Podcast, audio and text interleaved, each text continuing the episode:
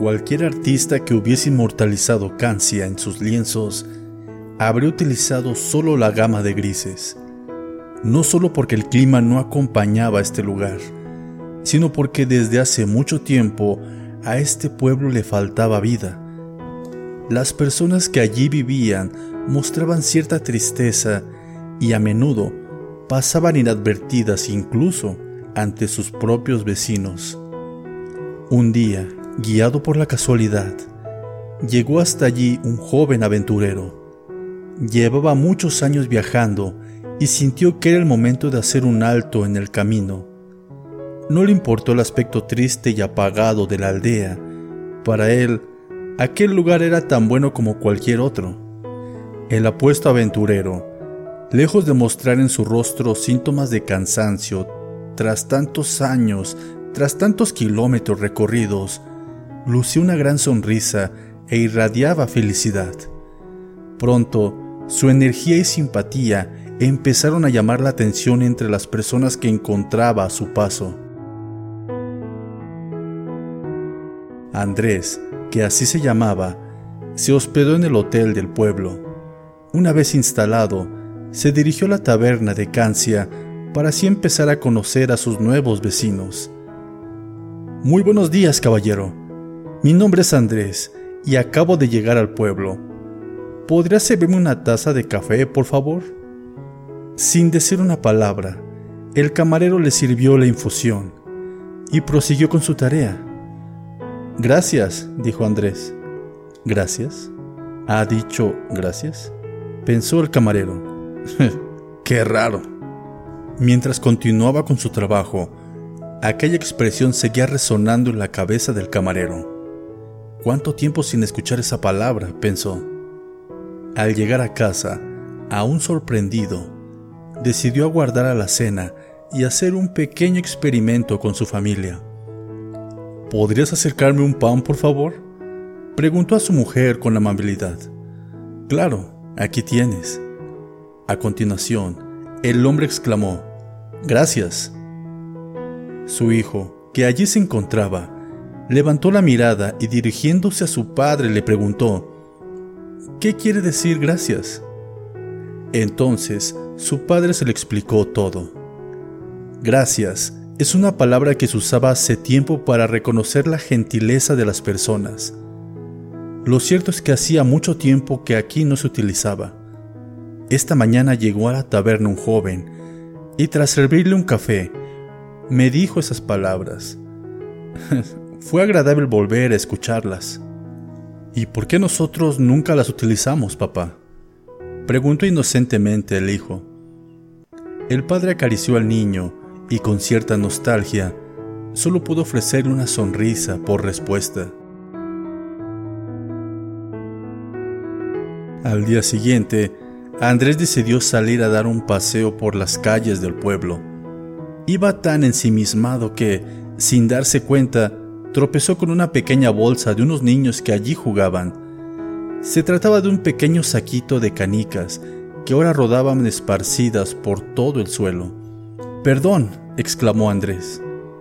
Los niños, sin entender lo que quería decir con aquella palabra, le miraron con desconfianza, pensando que quizás se trataba de una mala palabra, e inmediatamente después fueron a recuperar sus canicas. Cuando el mayor de ellos llegó a su casa, no tardó en contarle a sus padres lo que ocurrió y con curiosidad le preguntó por el significado de aquella expresión tan rara. Perdón es una palabra que se utilizaba hace muchísimo tiempo para disculparse por algo, le explicó su madre. A medida que los días iban pasando, Andrés iba sintiendo cada vez más cómodo en aquel lugar. Tanto era así que comenzó a decorar la habitación donde se hospedaba. Al principio colgó algunas fotos de sus numerosos viajes. Más adelante fue añadiendo libros de aventuras en la estantería. En esta habitación falta algo, pensó Andrés. Una planta.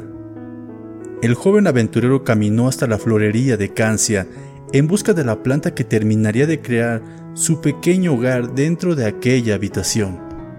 Nada más abrir la puerta de la florería vio aquellos preciosos ojos. Eran de Ana, la dueña de la florería, una dulce muchacha de quien se enamoró perdidamente. Tras un breve pero hermoso romance, una noche Andrés la abrazó y le susurró, Te quiero. Ana no entendía lo que Andrés quería decir. Sin embargo, sus mejillas se sonrojaron. ¿Te quiero? ¿Qué expresión tan bonita? ¿Qué quiere decir? Preguntó Ana con emoción. ¿Cómo? ¿No sabes lo que significa? ¿Nunca te han dicho te quiero? No, respondió ella ruborizada. Te quiero es una forma de expresar cariño y afecto por alguien, explicó Andrés extrañado. Ana le miró tímidamente a los ojos y le susurró, Yo también te quiero. Ambos jóvenes se despidieron con la promesa de verse al día siguiente y se fundieron en un bonito beso. Al regresar a casa, Ana se dirigió a la habitación donde se encontraba su abuela y con ternura le dijo, Abuela, te quiero. Un escalofrío recorrió el cuerpo de la abuela, quien emocionada estrechó a Ana entre sus brazos. Cariño, ¿quién te ha dicho eso? Hacía tanto tiempo que no escuchaba esas palabras, ¿sabes? Recuerdo que cuando era pequeña, mi papá lo solía decir, me lo decía mucho a mí, pero después... ¿Después? ¿Qué ocurrió después? preguntó Ana intrigada. Bueno, hace muchos años, antes de que todo se volviera tan triste y gris, en el pueblo empezó a decirse que mostrar los sentimientos hacia las personas los hacían débiles. Poco a poco, esa idea fue extendiéndose entre la gente y aquella palabra, junto con otras también maravillosas, fueron olvidadas para siempre.